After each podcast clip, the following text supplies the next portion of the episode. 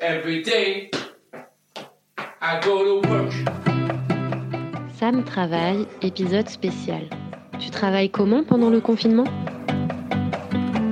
Face à cette crise sanitaire, Sam Travail propose un hors-série spécial confinement. Quel est le rôle et la place du travail dans ces temps perturbés? Dans ce deuxième épisode, nous aborderons le thème du travail à risque.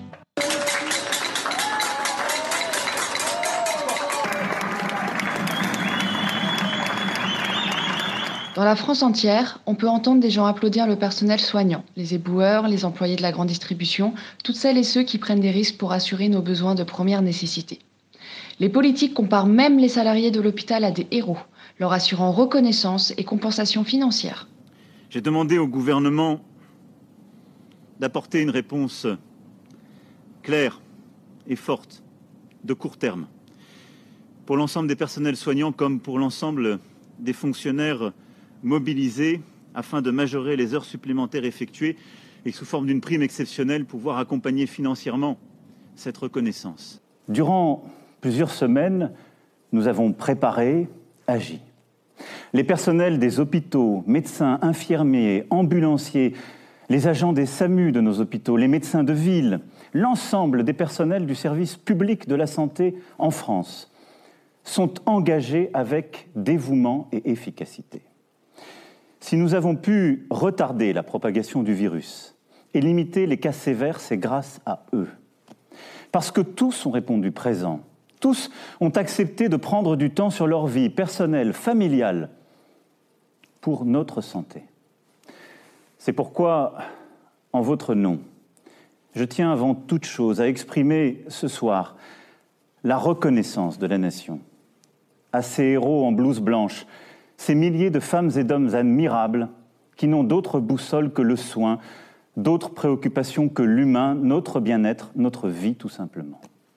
Pourtant, soignants, caissiers et caissières, pharmaciens et pharmaciennes dénoncent les manques de moyens pour assurer leur sécurité et celle de leurs clients ou patients, et notamment face à la pénurie de masques depuis le début de la crise sanitaire. Je me sens comme la plupart de mes euh, collègues euh, soignants.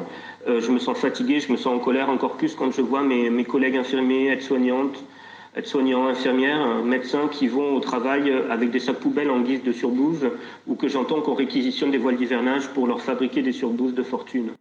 Chaque caissière a son flacon de gel individuel qu'elle transporte avec elle partout et qu'elle enferme dans son casier. Par contre, zéro masque personne n'a de masque. Nous avons réussi à avoir des bouts de gants en latex, donc euh, voilà, nous les changeons le plus souvent possible. Et euh, cette semaine a commencé l'installation de vitres en plexiglas sur la plupart de nos ponts.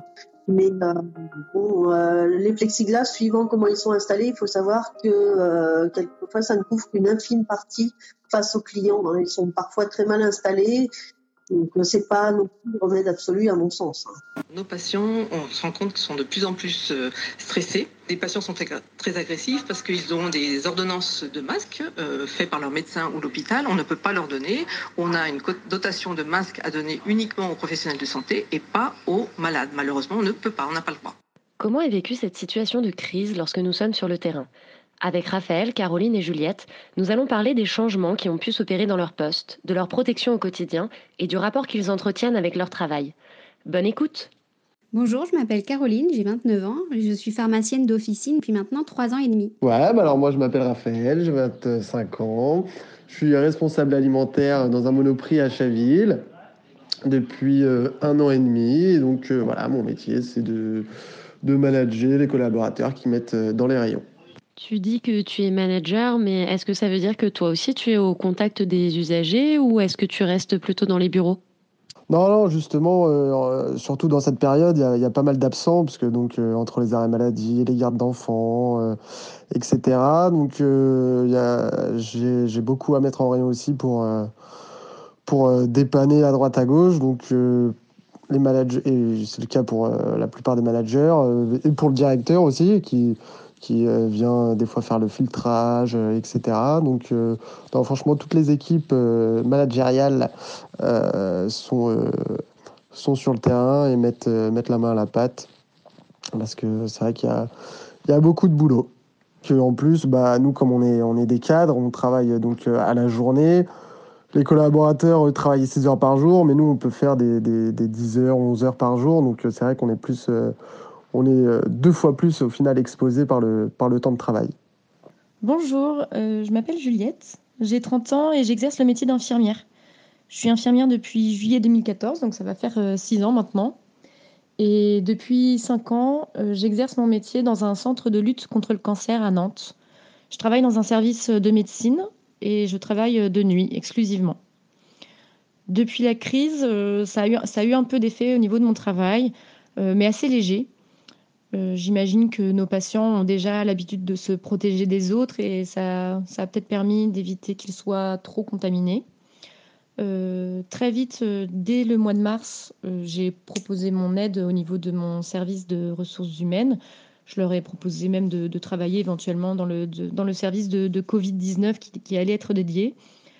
Mais euh, finalement, comme l'activité avait baissé dans d'autres services euh, comme euh, les chimiothérapies, c'est plutôt les personnes qui travaillaient dans ces services-là qui ont pris le relais sur ce service spécial Covid.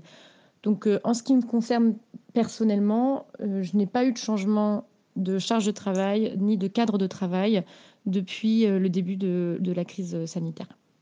Alors tout d'abord, merci pour ces présentations.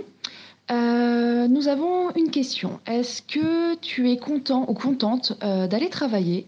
Est-ce que tu aurais préféré rester en confinement et exercer ce qu'on appelle un droit de retrait? Alors euh, au début de la crise, j'étais en effet assez motivée pour aller travailler. J'imaginais que ça allait certainement être très difficile, très compliqué. Finalement, c'est vrai qu'il y a eu peu d'activités Covid à mon travail, mais même dans la région Pays de la Loire en général pour le moment. Et puis, bon, ma, motivation a été vite arrêtée parce que finalement, j'ai été moi-même contaminée très tôt. Donc, j'ai été en arrêt. puis, j'ai repris le travail la semaine dernière. donc, j'ai surtout travaillé contaminée parce que j'ai mis un peu de temps à, à savoir que j'étais malade. Après, euh, pour répondre vraiment, oui, je suis contente d'aller travailler. C'est euh, c'est aussi un moment euh, de, sociabilisation, hein, parce que c'est vrai que là, finalement, j'ai plutôt été confinée et que ça peut être un petit peu long. surtout que mon ami, lui, continue de travailler, donc je passe mes, journées seule chez moi. C'est pas forcément très captivant. Et en ce qui concerne le droit de retrait, non. Il y a des réquisitions dans le métier soignant. Et puis, c'est pas vraiment le sens que je donne à ce métier-là. Je pense que j'aurais beaucoup de mal à, à, demander ça. Euh, parallèlement, je crois qu'à mon travail, euh, il a été proposé aux, soignants à risque ou avec de la famille à risque euh, de pouvoir éventuellement se mettre en arrêt. Donc, il y avait des possibilités personnelles qui pouvaient se mettre en place, ça c'est sûr. voilà. Concernant le confinement, j'avoue que je suis plutôt contente de pouvoir aller travailler. Sachant déjà que bah, mon travail, on ne peut pas, pas vraiment faire de, télétravail.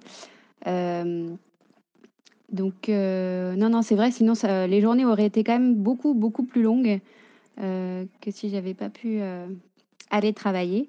Donc, c'est vrai que je préfère vraiment continuer à travailler, surtout que bah, nous, on a quand même beaucoup de, beaucoup de travail, même si ça s'est pas mal calmé.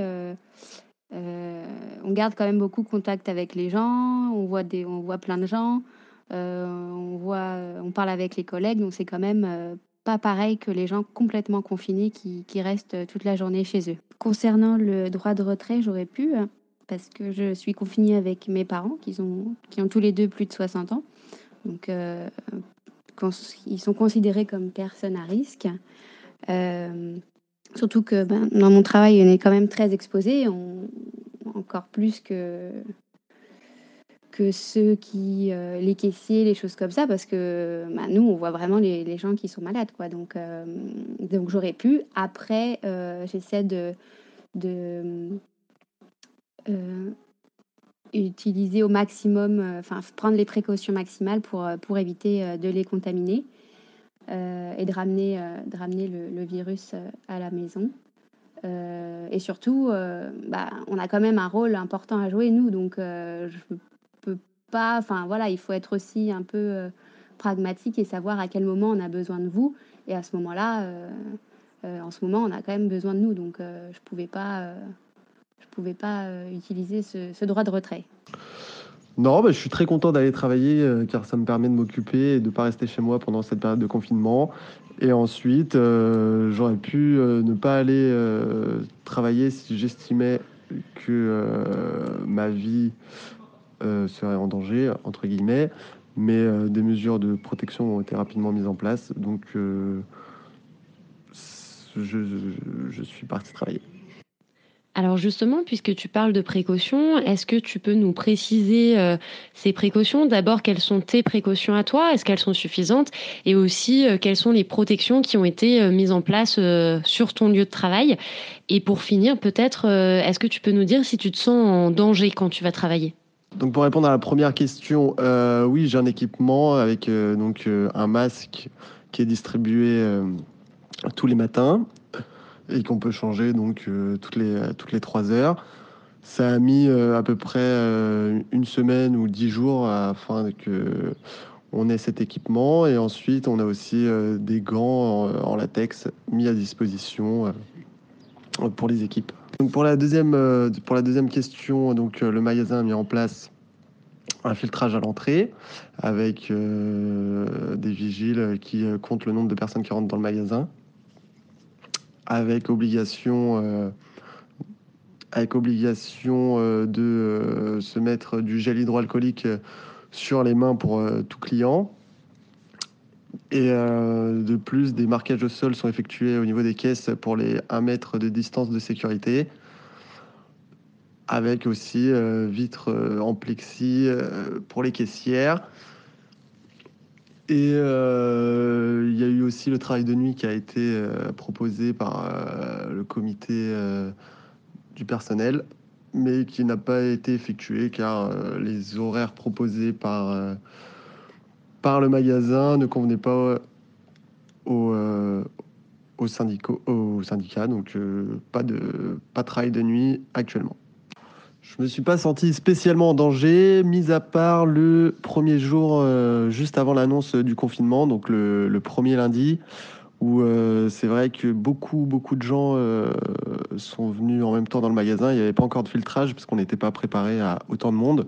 Donc là, c'est vrai qu'on était vraiment oppressé par les clients dans le magasin. Donc c'est là vraiment on aurait pu être en danger. Mais mis à part ça, je me suis pas senti particulièrement euh, en danger. Pour les mesures de, précaution, c'est vrai qu'il y a eu d'abord toute une, phase de mesure du, risque avec des annonces contradictoires de l'État qui a entraîné des annonces contradictoires de, mon employeur en fait. Euh, et ce qui nous ont mis en danger, c'est vrai qu'ils ont mis beaucoup de temps avant de nous dire qu'il fallait qu'on porte le masque en permanence. Moi, j'ai été euh, contaminée à un moment où on ne le portait pas encore. Est-ce que j'ai contracter la maladie au travail, ça reste un point d'interrogation. Certainement, c'est fort, fort probable. Hein. J'ai plusieurs, euh, plusieurs collègues qui ont été contaminés avant moi.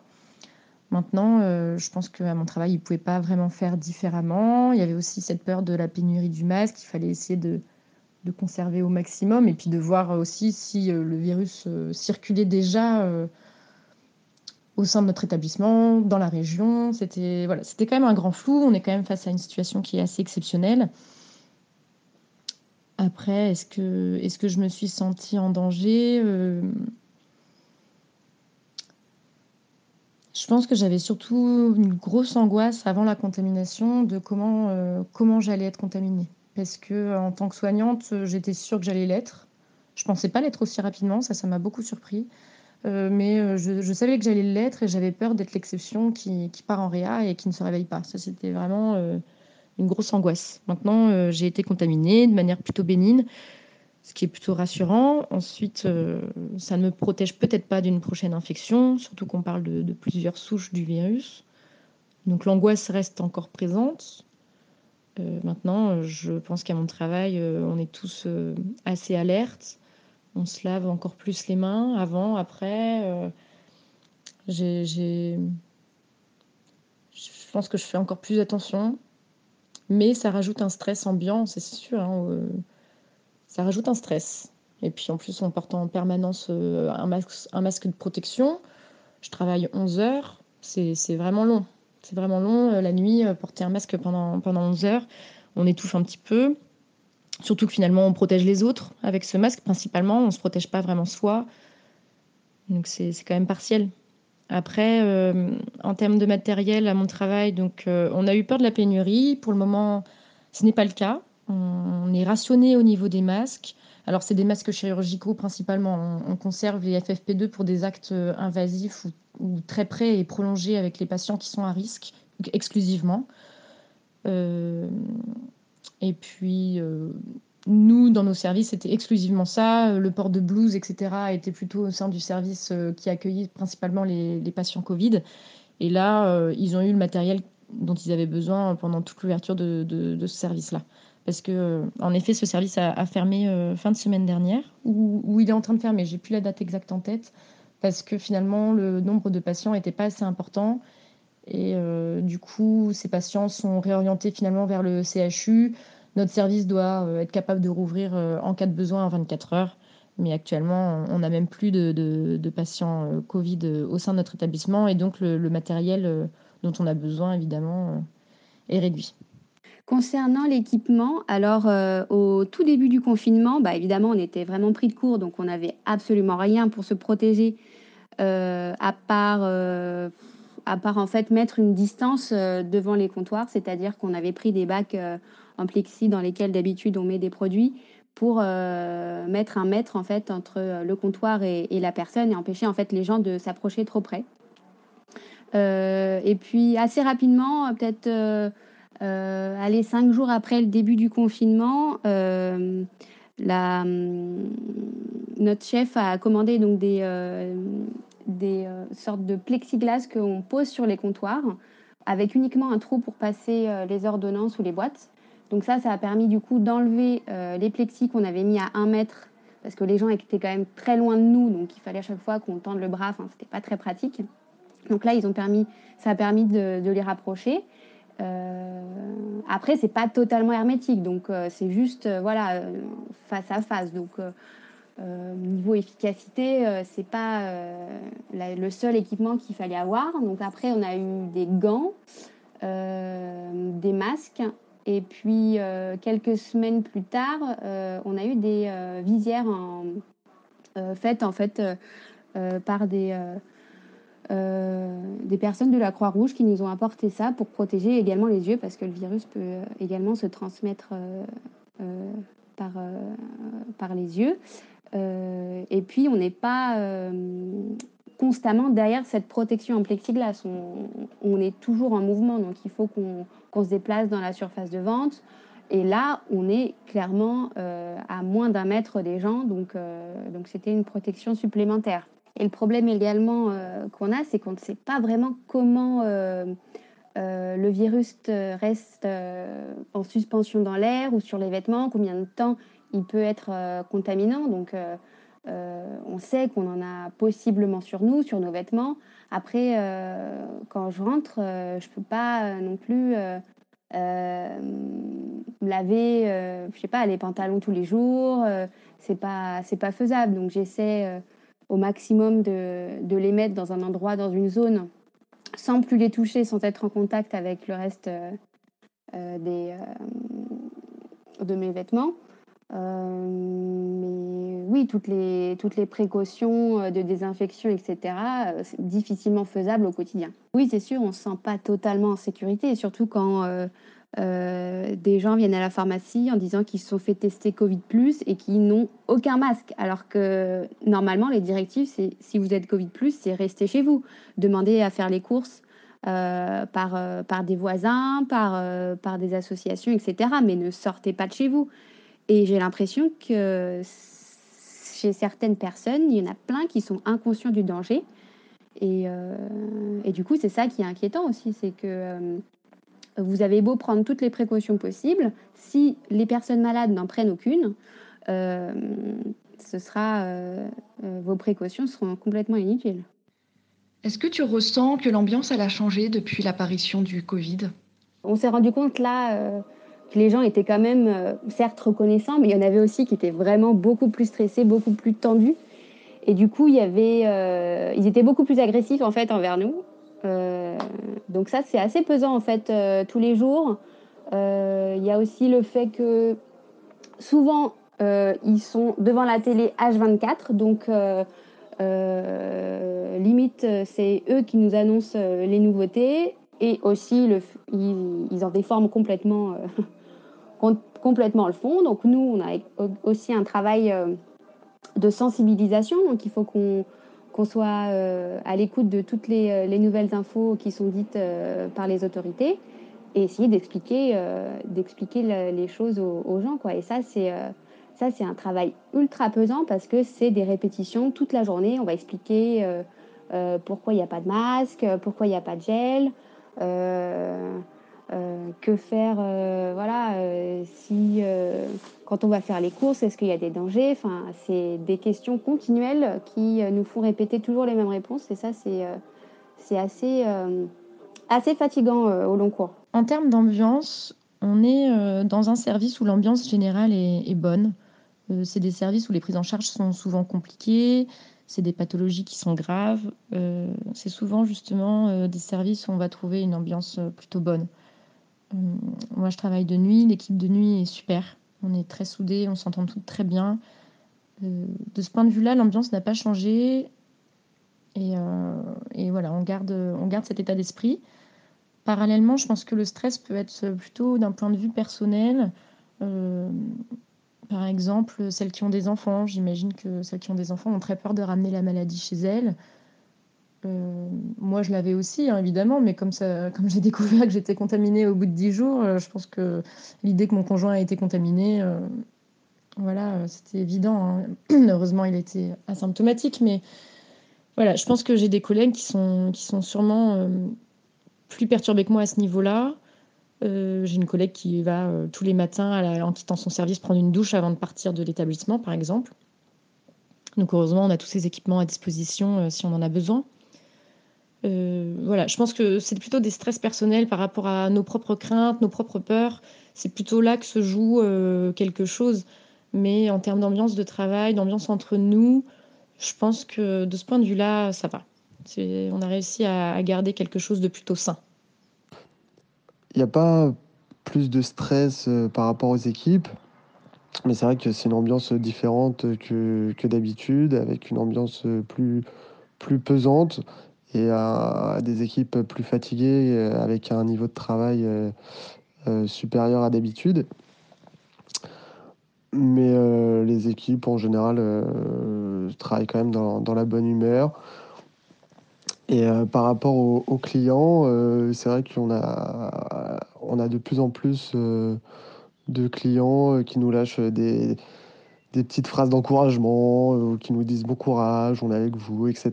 Donc ça fait plaisir. Et puis il y a toujours des clients qui font pas l'indistinction avec la crise actuelle et, d'habitude, qui, qui, peut être, qui peuvent être toujours aussi relous. As soon as you're born, they make you feel small. By giving you no time instead of it all. Till the pain is so big you feel nothing at all. A working class hero is something to be.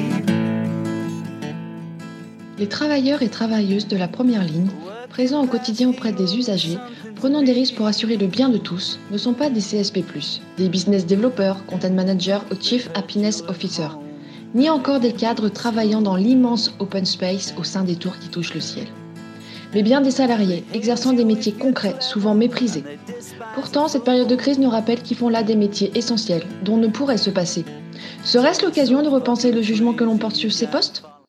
Est-ce qu'avec cette crise, tu ressens une fierté supplémentaire euh, par rapport à ton métier Est-ce que tu as l'impression que ça lui donne plus de sens? Ça me rend euh, pas euh, particulièrement plus fier de, faire ce que je fais, mais je pense que ça va changer pas mal de choses dans l'esprit des gens qui vont peut-être arrêter de, dénigrer les métiers comme comme cela, de, des gens qui mettent en rayon ou qui font la caisse, euh, qui euh, trouvaient que c'était des métiers euh, pour les gens qui n'ont pas fait d'études, etc.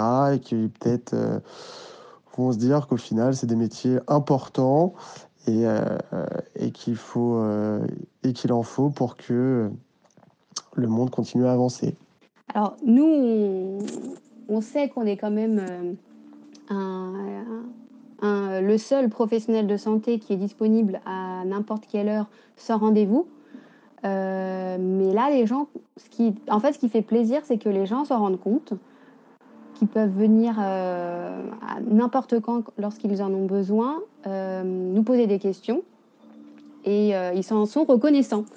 et ça, ça fait plaisir vraiment parce que en règle générale, c'est vrai que il n'y en a pas autant de reconnaissance vis-à-vis vis-à-vis des patients. Donc, donc ça, ça fait ça fait toujours plus chaud au cœur de de voir que bah, les gens ont conscience que euh, vous faites quelque chose d'important et, euh, ils nous en remercient euh, pour, être là et pour, répondre à, toutes leurs questions.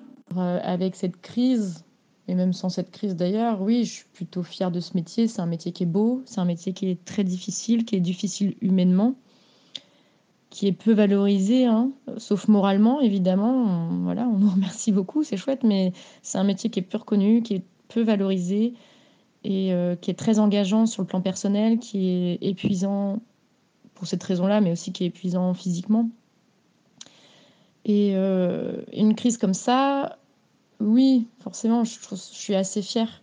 Je suis pas forcément la personne la plus investie vis-à-vis de cette situation sanitaire en tant que telle, mais, euh, mais je suis très fière de mes collègues et, elles font un, super boulot. Et je pense que avec cette crise-là, moi, ça m'a permis de, de me rappeler en fait tout le sens de mon métier parce que, parce que parfois on l'oublie, parce qu'on souffre au quotidien euh, voilà, de, beaucoup de choses. Hein. Au final, on ne s'en rend pas forcément compte. Parfois, ça nous retombe dans la figure euh, quand on est chez soi. Mais euh, voilà, c'est un métier qui est quand même, voilà, comme je le disais, très engageant. Vraiment très engageant. Et, et parfois, on a très envie de le quitter.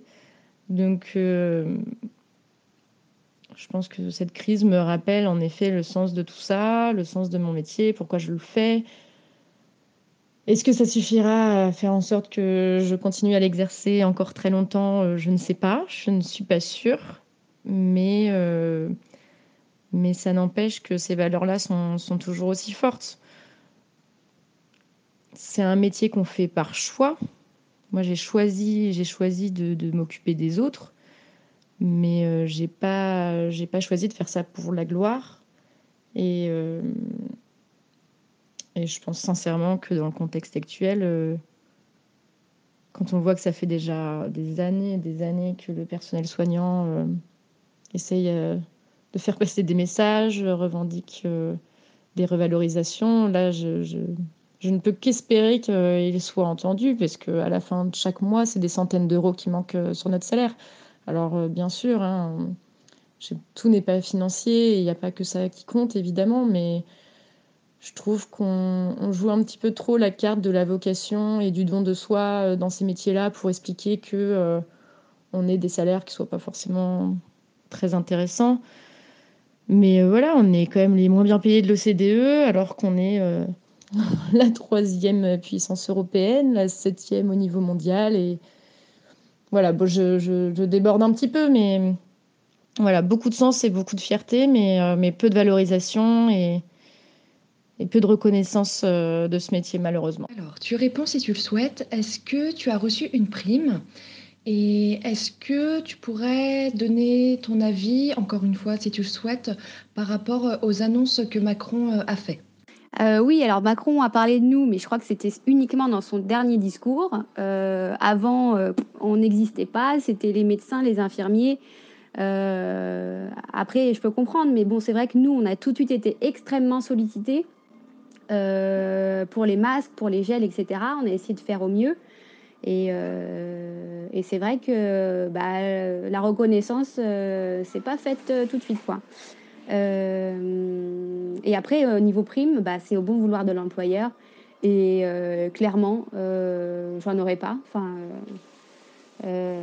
voilà, on a, eu, des chocolats de la part de notre patronne, mais je pense que ce sera tout. Et je pense que c'est le cas de beaucoup de mes amis qui travaillent en officine, malheureusement. C'est que on ne sera pas forcément rémunéré avec cette prime. Concernant la prime, Monoprix va verser une prime pour les personnes présentes entre le 17 mars et le 11 mai. Donc les personnes présentes à 100% auront une prime de 1000 euros. Pour les personnes euh, qui euh, ont posé euh, des congés ou ont, ou ont été absents pour garde d'enfants ou arrêt maladie, ça sera donc au prorata. Et donc toucheront pas l'intégralité des 1000 euros. et en plus, il y a une petite polémique parce que donc ils ont forcé pas mal de, salariés à, poser leur congé payé avant le 31 mai. Donc euh, très peu de personnes toucheront la prime au final complète de 1000 euros. Mais euh, en tout cas, ils tiennent leur, leur, engagement. En ce qui concerne les primes, moi, ça va faire euh, la deuxième fois le mois prochain que je touche une prime de la part de mon entreprise.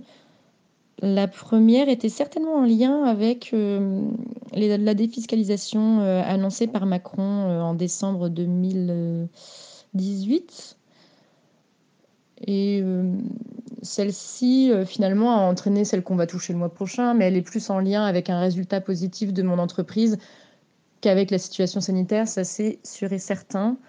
Est-ce que cette situation de crise et de confinement euh, a changé le rapport à ton propre travail, mais aussi peut-être ta perception plus globale du travail en général? Concernant mon rapport au travail, je pense que ça va pas vraiment changer grand-chose. Ça nous a juste fait prendre conscience qu'on était quand même très exposé en règle générale parce qu'on prend pas toutes ces précautions euh, euh, de masque, il n'y avait pas de plexi, euh, sachant qu'on a en face de nous énormément de gens potentiellement malades et qu'on prenait aucun, enfin le, problème, c'est qu'on n'avait pas forcément le temps d'aller se laver les mains régulièrement. Euh, on touche de la monnaie tout le temps. Euh, et, euh, et, sans les masques, bah, tout le monde se touche souvent le visage. Donc, c'est surtout ça, je pense, ça va être de se rendre compte de prendre conscience qu'on est en contact avec plein de, plein de malades potentiels.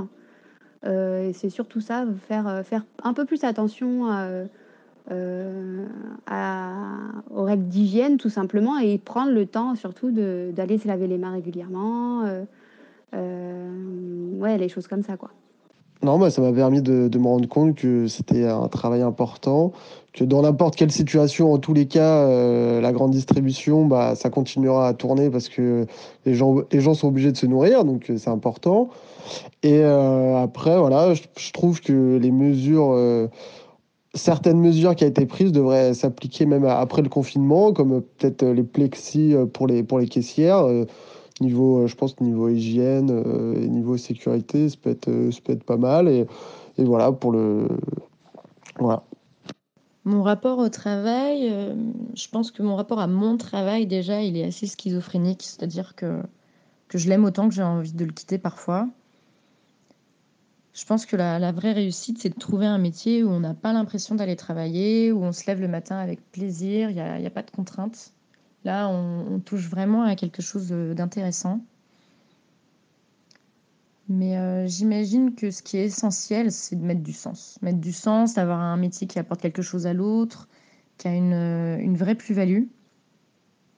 Tous les métiers qui continuent de fonctionner depuis le 16 mars, et c'est pas forcément ceux euh, ceux qui sont les plus estimés, malheureusement. Mais euh, voilà, je trouve ça. Je trouve ça assez intéressant de se dire euh, que euh, finalement on est en train de débuter une crise économique alors que tout ce qui est essentiel à notre société, qui, qui lui permet de fonctionner à minima, fonctionne actuellement. Mais pourtant on est on est à l'aube d'une crise économique assez importante. Hein. Donc euh, voilà, j'imagine que cette, euh, cette crise, euh, elle vient renforcer ce sentiment-là et peut-être qu'elle sera à l'origine de beaucoup de réorientations professionnelles, peut-être. Rien faire, c'est la conserver. Les prisonniers du boulot font pas